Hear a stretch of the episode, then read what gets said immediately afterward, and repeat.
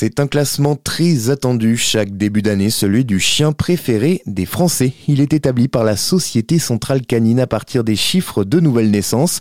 Et ce n'est pas une surprise, cette année encore, le berger australien arrive en tête de ce classement avec plus de 20 000 chiens inscrits en 2022. Alexandre Balzer, président de la Société Centrale Canine. Effectivement, le berger australien a bien progressé. Euh, il y a une dizaine d'années, c'était surtout euh, le malinois et puis euh, le berger allemand qui trustaient les premières places. Et là maintenant, depuis quelques années, on a le berger australien, on a le golden et puis on a un petit nouveau, le petit qui monte. Enfin, il n'est pas nouveau, mais en tout cas, il monte maintenant sur la troisième marche du podium. Et c'est vrai que ça, c'est une évolution. Le berger australien est vraiment le chien passe-partout. C'est le petit chien des familles. C'est un petit peu comme le golden.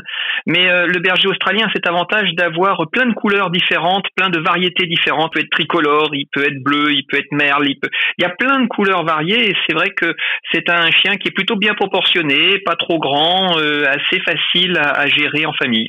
Les, les, deux premiers sont des chiens qui s'adaptent parfaitement, qui sont euh, faciles à éduquer, qui aiment apprendre, qui aiment être à, l'écoute de leur maître.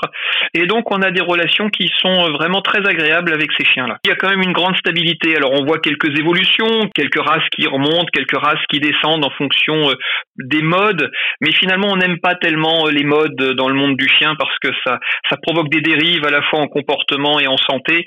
Donc, on n'aime pas trop les modes et il y a des chiens discrets qui sont formidables et, qui échappent à ces modes. Donc euh, c'est très bien. Il y a, y a vraiment, on a l'avantage euh, d'avoir plus de 350 races différentes dans le monde du chien.